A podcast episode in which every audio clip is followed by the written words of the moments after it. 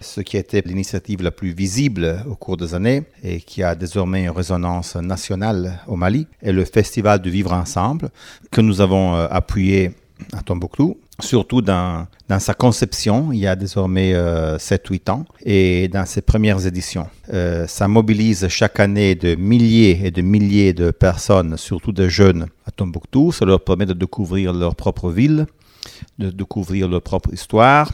Ça a permis de mettre en valeur une partie de la ville qui était autrefois inaccessible, qui est le quartier de Abarajou, et au sein de ce quartier, un monument qui est le monument de la flamme de la paix, qui symbolise en lui-même la réconciliation nationale euh, dans cette partie du Mali. Ça, je trouve un, espace dans lequel la MINUSMA a su euh, planter, si je peux dire ainsi, une graine.